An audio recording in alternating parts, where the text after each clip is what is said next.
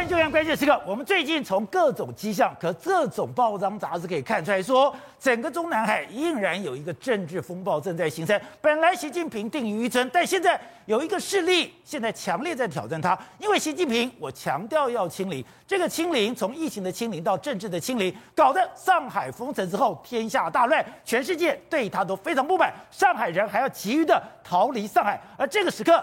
另外一个经济派就开始集结起来，集结要对付习近平。那大家当然问：现在对中国的经济造成多大的影响？而这个影响竟然会动摇了习近平的权力基础？我们从一个最简单的指标，我们看到这个指标的时候，我也吓了一跳，也就是中国去年有这段时间用在新冠肺炎筛检的一个成本是人民币的一点七兆，你知道？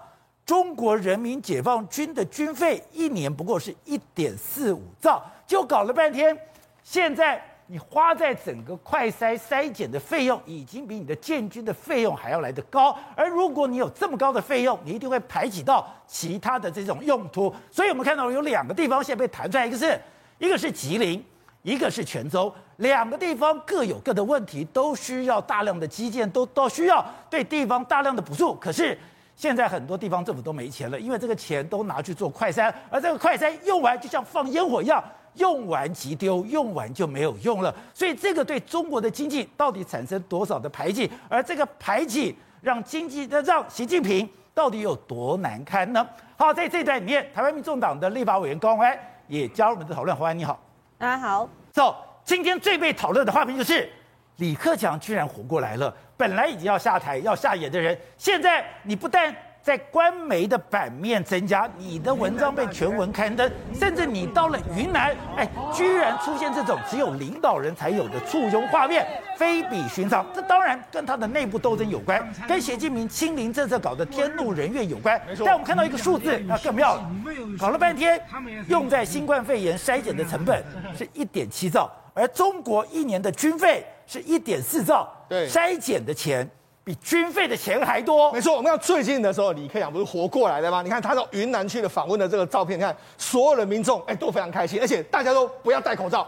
为什么？因为大家对过去一段时间你这种极端清零实在是完全受不了哦。不只是经济崩盘了，那他这次去访问的云南，云南这次也受伤惨重。所以他去云南的时候，他特别跟民众说啊，我知道你们很苦啦，我们会给你补助，会给你补贴，我要去拼经济，所以民众非常开心呐。那为什么民众对外？云南的丽江等于说是上海之外封城最久的。好，那为什么民众会那么开心呢？因为那去年一年，因为你因为你要清零，你用在新冠肺炎的筛检的成本，抱歉，让人民币一点七兆，这个数字呢，比中国去年的年这个军费一点四兆都还要更多。那哎，那换算台币是八兆台币，八点五兆。那八点五兆是什么意思呢？是我们中央政府四年多的总预算就用在新冠肺炎的筛检上面。那那这样用下去，哎。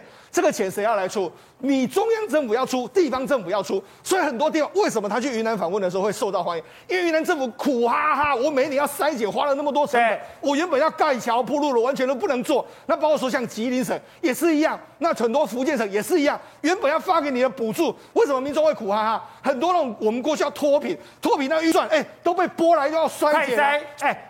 我现在还不讲说，我现在清零，我封城，我造成的这所谓的经济的停顿，经济停顿，我的生意上的一个损失。是，我光搞这个筛检，对，我就花这么多钱。是，四个台湾的年度预算。对，刚才讲。筛检完就像放烟火一样，筛检完就没用了耶。对，而且你一直在改变，你到底筛的有没有用都不知道。好，那么讲，事实上这个中国大陆真的是筛到你看，你到海角天边，我都要筛你，那这到底多夸张？他已经筛到一种疯狂境界。对，没错，真的是不知道为什么会这么的疯狂。看，这是一个民众啊，他不不被筛的，就没想到好几个人就把他强压着按在地上，硬是要你筛。好，那除了这个，这个你不止说啊，你筛人就算了，抱歉那因为有一阵子呢，你就把他按在地上。对，那有一阵子还懂，中国大陆怀疑说。狗也搞不好也会带原，那他们连狗都塞啊！你看他们就真的是在在狗那里，他他真的放在狗的嘴巴里，狗的嘴巴里面，那这样抹抹涂一涂，哎，这个狗可能也，因为它可能也身在疫区，它也必须要。所以我刚才想说，你这个一点七兆人民币会不会太夸张了？搞了半天，如果你连狗都塞，鱼也塞，那个猫也塞，那就不得了了。而且还有更夸张的，它不只是动物塞，你看它连衣服都在塞。你看这是啊，衣服，他把这个衣服。服啦，或者说把你买来的东西呢，哎，给你塞一下，因为它也有一度也怀疑说，哎，我这个好像这个 COVID-19 的病菌从韩国进来，穿这个韩国的衣服，哎哎。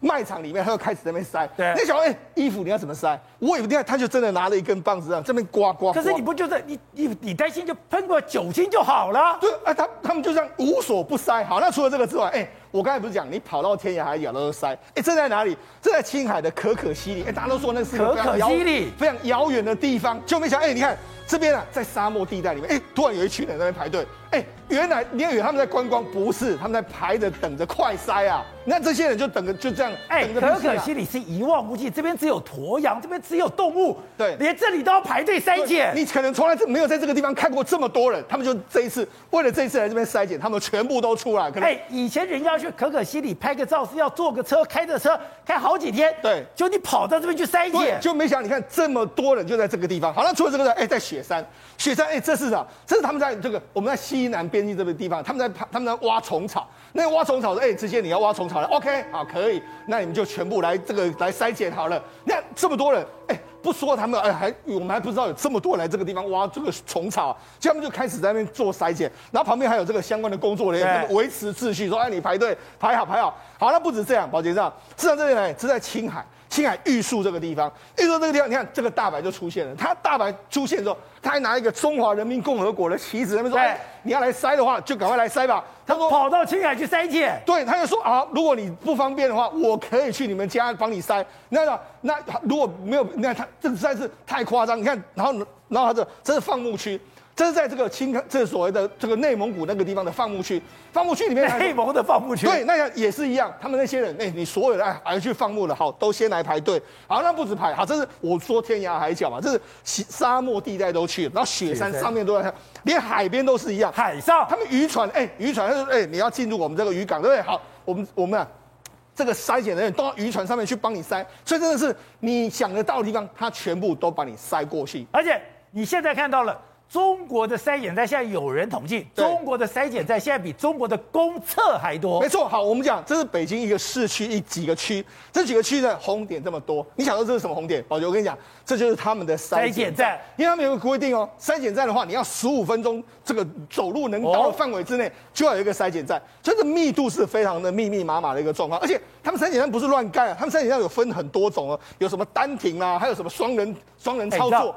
十五分钟是一个什么概念？对，一个都市建设公车站的距离就是十五分钟。对，他们这个还有分种的，单人的还有双人，那里面里面都要什么？还有空调、对讲机啊，然后抽风机啊、离心机等一大堆，所以这些也要花钱下去。那那我们刚才讲到，快筛一年花一点七亿，对不对？那你公司要站建这些站，建这这些站的时候，他们就简单的来测算。他说，二零二一年的话，中国总人口是十四点一亿一六一二亿来说的话，需要五十六点五万个筛检站。在花费的成本要一百七十六亿的人民币，所以你看他们就，你看这是这是他们每每个地方每个路口几乎是路口，他们就说，哎，我开车过去，开车过去的话，一个路口就一个筛检站，一个路口就一个筛检站，到处都是筛检站。对，一开始讲说，哎，现在中国花在筛检上是一点七兆，而它的这个军费是一点四五兆，大家想，那我扣零。对。看看刚刚的报道，刚刚的资料，那就是这样子了。因为为什么？因为很多人都重复被筛。那你说，哎，那这些成本到底谁来花？我跟你讲，因为呢，你去做 PCR 的时候，政府会帮你出哦，帮你这个出出这一部分。所以为什么他们要一直做？他们是按照你做的 PCR 的件数来给你进行补贴。所以为什么他们会疯狂的 PCR？因为我做的越多的时候，我领的补贴越多啊。所以他们等于疯狂。为什么会疯狂？为什么地方政府也要拼命的都要给你做这个 PCR？我才不管呢，因为没有错，这些经费我可能没有办法，没有办法来。但是好，我能捞的就捞。对，因为我从基建那些弄过来，我在基建做基建的时候，我还没办法捞。但是弄过来之后做 PCR，政府是说我可以补贴了，所以等于用这个方式，地方政府也发财了。然后这所有的民众呢，他们他们也不知道不明做不不明所以去做了 PCR，但是这些所有原本用在基建的的经费完全都被浪费掉了。所以我们看到了《金融时报》就特别提到。现在中国的地方政府已经债务高筑了，对，债台高筑的状况下，已经很多事情不能做。对，现在因为快筛，所以《金融时报》就特别举了两个地方，一个是吉林，一个是泉州，一个是东北，一个是中国的华南。哎，两个地方因为快筛没有钱了，没有钱以后该做的事情都不能做了。像麒麟，麒麟就说我们今年的这个财政比里面来说的话，很多这个收收益会下降，约莫百分之八。但是我们公卫支出是增加百分之四点六。它主要原因是因为三月的时候爆发疫情，三月爆发疫情的时候，他们一吉林有四百万人，四百万人要不断的做这个多次的 PCR，专门把这个二把这个所谓约莫的扶贫基金呢，把它挪过来，所以扶贫基金很多下不去。这也发生在泉州，泉州原本要用来基基建的这个建设，对他们一千八百六十一一千八百五十亿的里面来说，大部分都已经把它挪去做这个 PCR，做快筛了。所以，所以，所以等于是说，因为这样子导致的民众原本能够花费到的钱呢，完全被排挤下去了。好，现在我们就看到一些画面。现在为什么会有一个集结的动作？对，因为你让老百姓活不下去。了，你不是说一般的老百姓，刚刚讲上海已经抓狂了，现在就冲到了北京，北京天子脚下。哎，我们刚刚看到的。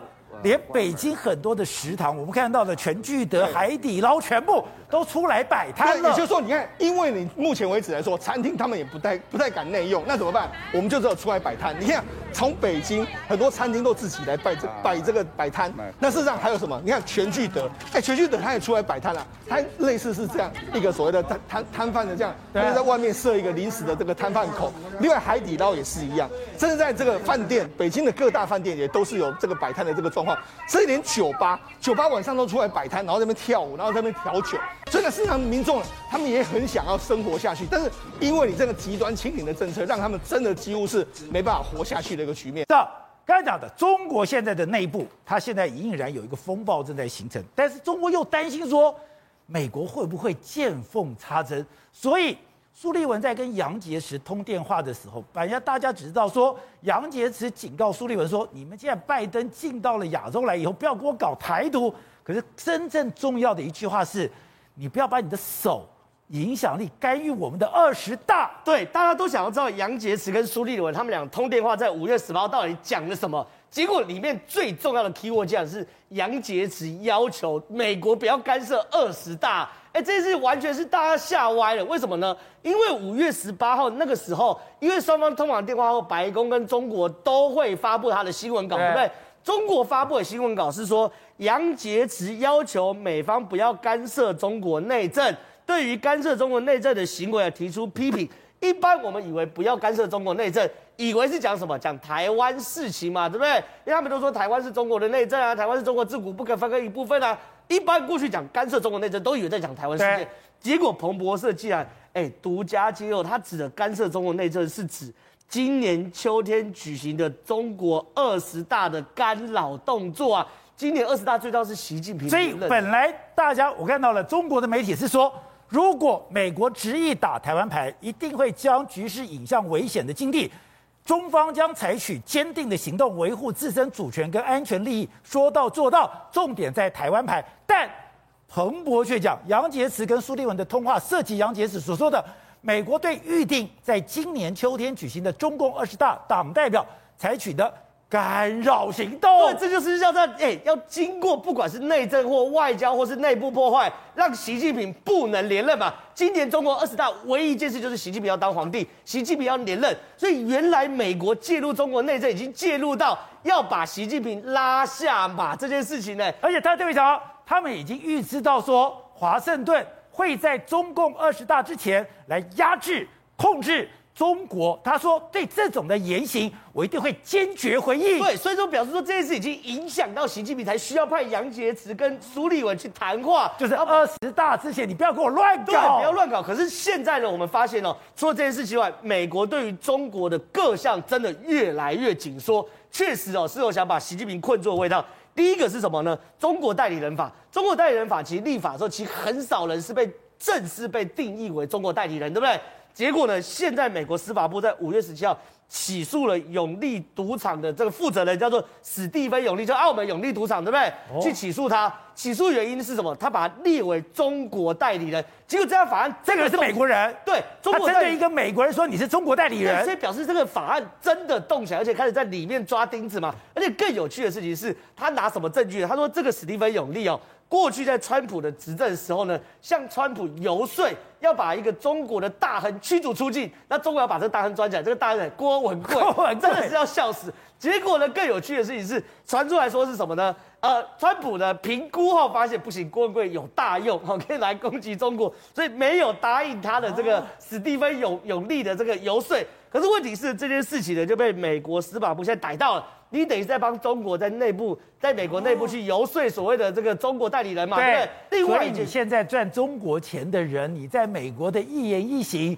都要受到考验跟检讨了。你不能赚中国钱，然后拿着中国钱来去游说美国政坛，去影响美国的政治运作这件事情。哎，第一个，美国把它堵起来。第二件事情呢，我们都知道，现在美国在推非鸿供应链，非鸿供应链，对不对？我们以为非鸿供应链谈的就是所谓的晶片这种高科技、高档次，没有，现在连服装都要做非鸿供应链，服装一毛钱都不让中国做。哎，美国的财政部长耶伦直接说，未来哦要叫做离岸外包，美国很长一段时间政策是离岸外包，现在要变成有岸外包，一朋友的有。哦，接着讲，我外包你的前提是什么？你要我自己人，我才外包你。所以呢，现在你看三个地名。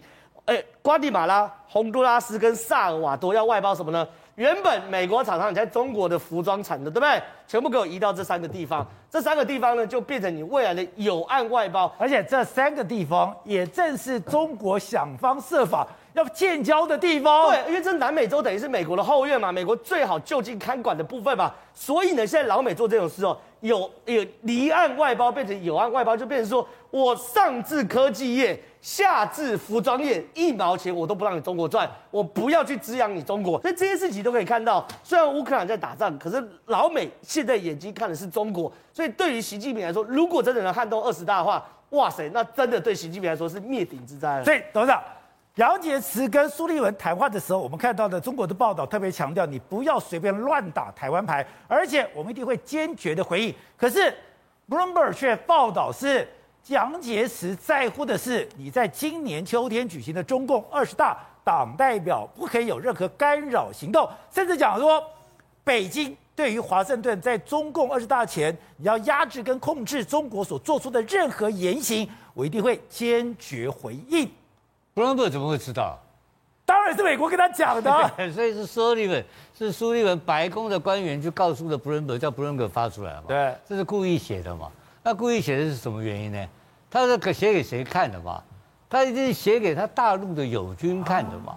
这所以杨洁篪告诉苏立文，苏立文透过媒体放话告诉这个告诉这个这个大李李李克强这一挂人嘛，就让李克强知道说他们已经紧张有压力了。这第一点。那我请问你第二个问题呢？那中共哪一次美国选举中共不干涉的？每一次都干涉、啊，中国有干涉，当然借选嘛。中共这种骇客用什么怪招借选的一大堆，到各地借选。台湾选举，中共有没有来借选？当然有，当然借选嘛。所以美国去参弄他的二十大，他来弄美国的选举，这个是大家都多后娘了哦。但是他会用这种外交的途径来直接抗议这个事情，是一个非常罕见的一个动作。而且这个最重要的是，一般可以沟通嘛。那这种沟通的东西，当然不希望苏立文把它搬上台面嘛。对。那苏立文为什么要搬上台面嘛？这才是核心的问题啊！他讲什么话都可以随便私下随便讲啦。对。但是我跟你公开给你呛毒了，我只是不要给你插列你二十大的事情了，哦，对不对？那这美国就是要搞摆明了，我就是干涉你二十大，而且表示他有成果嘛，所以他才把这个讯号告诉他在中共内部的友军嘛。这是信号，公开宣布这个事情嘛？对，因为你私下讲，大家不相信，我公开给你讲出来，对不对？而且中国对于美方介入是真的很认真。刚才讲杨洁篪在人民网的这个深入学习贯彻习近平外交思维，在五月十六号台湾话没多久，马上就讲哦，他是要敦促美方同中方相向而行，就同一个方向来走，坚定互相尊重。这边就要一样坚决回应美方任何遏制、打压中国的图谋跟言论。呃，这个。他的说法是这个了，但是真正现在在中共内部的夺权啊，基本上就是两派嘛。我们讲今天讲过两派，一个就是习近平的所谓的共同富裕派嘛，要本来亲左路线嘛；另外一个就是李克强或是王岐山这一挂人要搞的这个经济发展派嘛。那这后面都有这个有力量嘛？那力量是什么东西？一个是政府的权力嘛，一个是资本金的权力嘛。所以是资本金跟政府的权力在对决嘛。一边是想要赚钱的这个力量，两个力量的。那那这个资本金的力量的背后又是谁呢？就华尔街在里面嘛。因为这你你要搞共同富裕的话，你就是要打压这些这些这些企业啊，打压这些上市公司，华尔街没钱赚了。对，我跟你就我刚耍我刚撸嘛。所以他一定会支持这些所谓的开明派或开放派嘛，所以他这个动作就告诉你说，这个大致胜利的口号在哪？现在开始吹吹冲锋号，大家向前冲，就剩几个月而已了嘛。那这个动作是必然，美国必然会出手。那这个里面有一个检讨习近平最重要的一件事情，是不是？就是你去做了一个跟做美国全面翻脸的这个事情。二零一七年就到现在为止翻脸了嘛？他这几年的经济会整个全面下滑，最重要就是得罪老美嘛。对。那得罪老美的之后，最近今年又得罪更厉害的一次，就跟普京搞了一个友谊没有上限嘛。你连欧洲都得罪了。全得罪了嘛？所以这个是习近平很大的一个灾难嘛。那这个帽子扣上去以后，中共的所有的各派系的人都不可能容接受这个现实，因为这个现实就很简单，你现在十四兆美金的 GDP 是怎么来的嘛？你是要全世界的消费来供应你、支撑你中国的生产制造，你才有十四兆美金嘛。你要赚这个钱，赚现在现在你跟美国也翻脸，跟欧洲翻脸，大家翻脸，你翻脸结果你这个经济一定垮嘛。所以美国会不会再出重手？当然出重手啊，因为这个时机难难得嘛，所以他一定要把他这个东西在中国中共内部取得一个起码一个平衡感，让这个所谓的开明或者市场开放这一部分的财团的力量。巩固住这样一个地盘，这样对美国的利益能够长。你说在二十大之前赶快抢地盘，当然是抢地盘。这时候而且机会难得。对，我们刚才谈就是一点七兆，不是我们随便讲，那是中国自己的网络、自己的部落客或者自己的网站，他们去做了一个精算，还不止一个做精算，大家都认为，光是快筛花了一点七兆，比你的军费还多，所以你产生很多的排挤，产生很多的排挤，你让地方政府连钱都没有了。难怪大家要炸锅了。当李克强到了云林、云云南之后，结果你要大家都要列队欢迎嘛，然后到云南大学啊，然后你看他口罩都摘掉。其实李克强想要表达的意思就是说，要跟病毒共存嘛。那当然跟这个习近平的政策是是有有冲突嘛，对不对？但是你要发现一件事情哦，这当中有很多的小细节。第一个就是李克强要到云南的前一天晚上。本来这个滇池路在云南里面的滇池路呢，本来有很多的习近平标语全部被拔掉了，是假的？不知道为什么会被拔掉。习近平标语被拔掉了，那是不是要故意要跟李克强来示好呢？代表说这个地方不要让你看到习近平的这些相关标语，这是一个。第二个事情就是说，这几天很多的媒体都在讨论那个李克强的九千多字万言字的这个文章，对不对？结果呢，你知道习近平的阵营来讲的话，也非常的这个，你知道吗？每天来讲都开始发一篇文章出来。特别是你看啊，故意发文章，对，故意发文章。当李克强到云南大学的时候，习近平就发了一个给南京大学的学生一封信。然后呢，接下来呢，李克强这个做了这些相关的防疫政策的时候，他说：“哎。”就发布了一个中央常委会，他们共同决定一个，说这个防疫政策是跟党的这个决定来做的，而不是单独一个人去做决定。别苗头，对，然后再来另外一件事情，可是这种弱的才要别苗头啊。对，另外一件事情就是这样，中央办公厅还发布了一个公告啊，干嘛？要求大家离退休人员千万不要妄议中央，不要去讨论这件事情。这代表什么意思？内部的确是有很多的个变化，跟很多的意这个不同的意见。但你回过头来，后来看到中国内部的报道，我才懂说。原来中共中央有一个办公室，是专门服侍这种离退休的老干部，也就是这些老干部的平常没事要嘘寒问暖，就像以前国民党一样，国民党这些老干部也是要好好的招呼，所以没事要问你有不爽，我要帮你解决；你有问题，我要帮你处理，所以一般都不会浮上台面。他如果浮上台面，就代表。中央的这个办公室跟离退休的老干部没得谈了。对，现在可能有，而且中央在先先给你警告，如果你警告不听的话，你的退休金呢，你的礼遇呢，我开始来开始开始做一些检讨了，这就完蛋了嘛。所以今天来讲的话，你看杨洁篪跟这个苏立文在讲说，哎，二十大不要干涉我们的这个内政问题，然后又讲台湾问题。其实哦，台湾问题跟二十大其实也是绑在一起。哦，为什么这么讲呢？你看习近平怎么是游说他内部的人员说，为什么要我要做第三任？甚至也要做永久的总书记，为什么？他，他解决台湾问题，台湾还没收回来嘛，所以我的在在位的意思不是在处理经济问题，处理经济问题，邓小平已经改革开放了，我路线继续走，只是说有时候缩紧，有时候放宽而已。那问题是习近平出手之后，他没有能力解决台湾，现在现阶段没有能力解决，没能力解决的情况下，他不确实也要垮台吗？如果说因为把台湾问题闹得非常大。突破了一个红所以习线。近平的垮台跟台湾是可能有关的，关的。所以台湾的命运也跟习近平的他在在位置上的命运是绑在一起的。所以现在其实他的意思就是说，你千万不要把这个事情搞得太大，搞太大没修算，我们没办法处理的情况之下，习近平也被逼的不得不做一些回应。知道我刚才讲了，国共常常哥俩好，现在共产党在北戴河二十大之前有一个风暴，但你说现在国民党有一场闹剧正在形成，在提名张善政，我也搞不懂为什么要提名张善政，我听你讲才知道，真的是朱立伦为了要防堵罗志强，无所不用其极。对，第一个是防堵罗志强无有无所不用其极。为什么？因为现在我手上至少有两份民调，已经证明罗志强真的跟鲁明哲拉很真假的？第一件事情，罗志强有机会。对，这个是第一个，是二零二二年桃园市长选情评估，是个民调结果。然后呢，是五月四号的民调，这个民调呢是桃园地方流出来的。你看、他们假想敌是陈时中，好，假想敌是陈时中之后，鲁明哲是三十一点三。罗志强是二十八点九，虽然都输给陈时中，你看，可是罗志强跟鲁明哲的民调差距在三趴以内哦。对然后呢，当然李玉玲啊、万美玲这些就先不谈了嘛，对不对？当然落差比较大，可是这份民调至少告诉我们说，哎，在罗志祥这阵子不断的杀、不断的杀，然后陈时中不断犯错的过程中，哎，罗志祥是跟鲁明哲开始拉近的哦。对。另外一个民调更夸张，你说啊，这份民调切身不明、来路不明，可另外一个民调是 TVBS 的民调，TVBS 公布的民调哦，五月十八号公布的民调。罗志祥、陈松、赖香伶、鲁明哲、陈松、赖香伶，罗志祥是拿三十点四，鲁明哲是三十点五，两个人差零点一趴。这是罗志祥，对，这是鲁明哲，对，而且都都可以赢过陈时中，对，都可以赢过陈时中。但是因为桃园也不见得是陈时中，然后陈时中在桃园也没什么地缘关系，所以我们单纯看罗志祥就知道，罗志祥在这一拖里面哦，确实哦。不断的冲，不断的冲，不断的冲，他民调是要超过鲁明哲，是要接近死亡交叉嘛？可是问题是哦，如果我是党主席，哎，我的党员，然后要争取提名的民调提高，当然是好事情啊！我拍手都来不及了。那鲁明哲自己嘻嘻哈哈，意愿又不高，我当然乐观起来，再开一段时间嘛。对，就忽然提名张善政，就是因为发现。再不提名张善政，你不能说罗志祥最弱了嘛，对不对？那时候就讲罗志祥最弱，对，罗志祥是空降嘛，对不对？所以这时候赶快。所以说朱立伦在之前把话讲死了，说你太弱，说你空降，说你根本不可能赢。然后呢，桃你也没有得到任何桃园市议会的支持，所以我的话已经说了。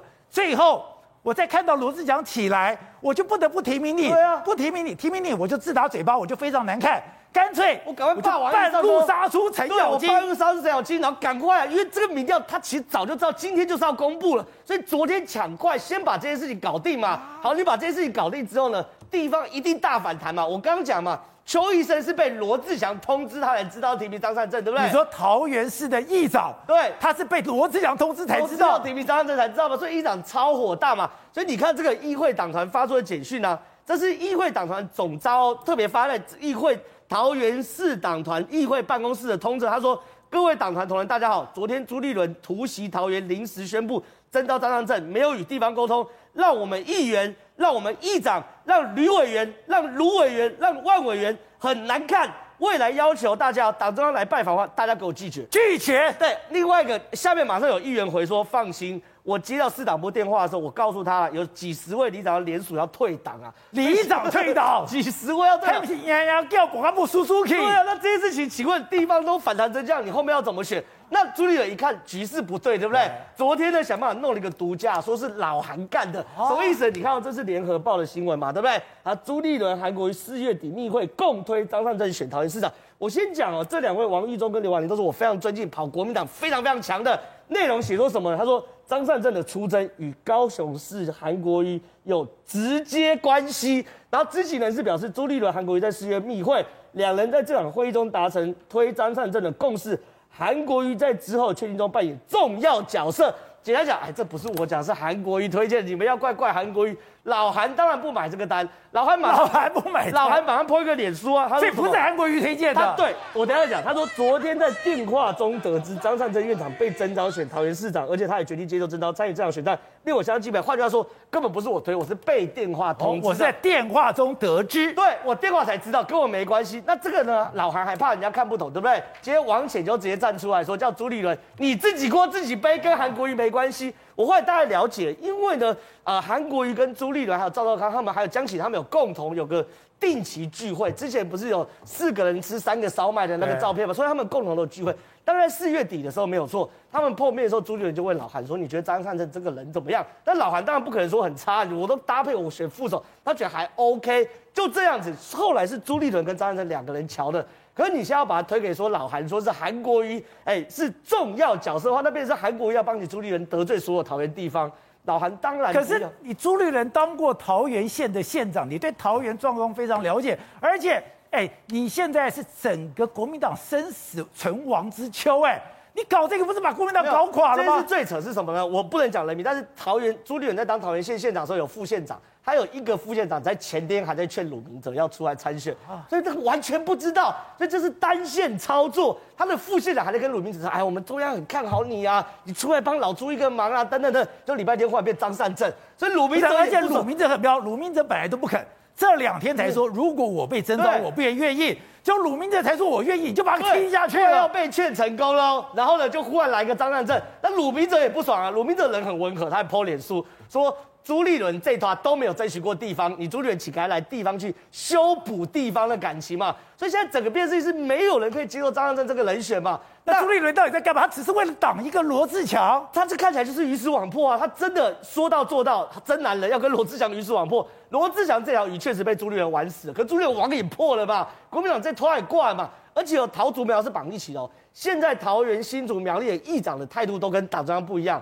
我今天可以霸凌桃园市市桃园市的议长，我明天霸凌你新竹市议会刚好而已，我后天霸凌你苗栗市议会刚好而已，所以桃竹苗这个盘是绑一起，都是国民党优势选区，可能真的一次被玩完。好，所以董事长，你先谈一句话说，不怕神一般的对手，就怕猪一般的队友。现在最怕猪一般的党主席。这个党主席这个事情啊，有有很非常有意思，你知道我们先不谈国民党内部，因为我们没有什么。什么？他的他的这个像刚刚正皓去去联合报讨论啊，正皓讨论啊，都讨论说朱立伦的灵魂深处到底是放什么东西？那个我们就不要管他。现在讲桃园多重要这件事情，桃园的选举结果影响什么？你知道吗？影响什么？影响到蔡英文要不要下台？哦，蔡英文如果说桃园输掉的话，蔡英文要交出党主席，要交出党主席的情况之下，民进党要改选党主席。对。你想改选党主席的话，那党在这种情况之下，很可能就不会再办二零二四的总统的提名人的初选，初选就会直接提名，用党内共识直接提名赖清德，呃，这是很大的事情啊。那反言之，如果桃园赢的话，民进党就宣布胜利嘛。对，民进党宣布胜利的情况之下，那他也当然连任了。蔡英文就连任党主席了，就没有没有卸任的问题，对，没有连任的，没有卸任的问题，没有卸任的问题，没有卸任问题，没有卸任问题的话，蔡英文就可以顺利的依照他的意志去办理党内初选提名二零二四的总统候选人。这个时候来讲的话，就会有赖清德就会产生变数，所以这个值来讲的话，是影响非常大的一件事情，就是桃园选举结果会影响到二零二四的结果。那这个事情朱立伦知不知道？他当然知道啊，朱立伦是不是要选二零二四？他还想选呢？他本来是要，他到 那个是另外一回事。我想，我想选跟我能选是一回事。我以朱立伦目前的努力跟认真做那么大动作的目的，他一定是想要选嘛，想要选争取大位才会这样子拼命嘛。对，否则的话他就很简单，我是朱立伦的幕僚，就办个初选桃园就民调就好了，就办个民调就解决掉了嘛，对不对？这为什么要搞得大费周章？披军党将搞了那么大的一个行政院长出来选呢？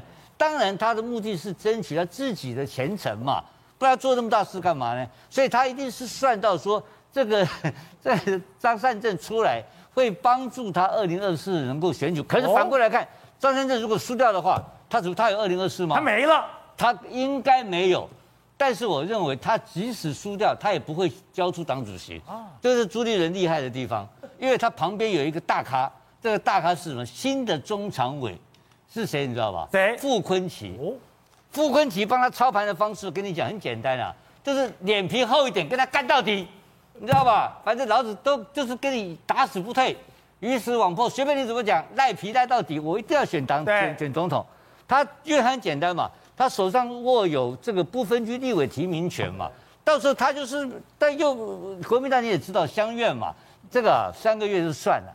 就忘了。到时候可以可以，我跟你保证，你说国民党的市议员还是会回来，又会回来吃饭嘛？我也又朱立伦又叫回，所以朱立伦吃定这些人，吃定他们，当然吃定他们了嘛。就派一个，就给你搞一个这种东西，到时候还是收收给的不担心。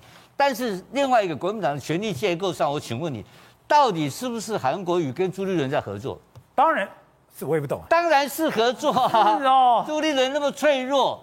他连他连傅崐萁都要了，他到处拉帮结派，他不要韩国瑜吗？他一定是争取韩国瑜的合作嘛。所以朱立伦跟韩国瑜的合作关系是在日益增长中嘛。那这个脆弱的朱立伦需要韩国瑜的支持，对，所以张善才会有张善政。所以张善政这个局当然是他们密谋的结果，是共同利益。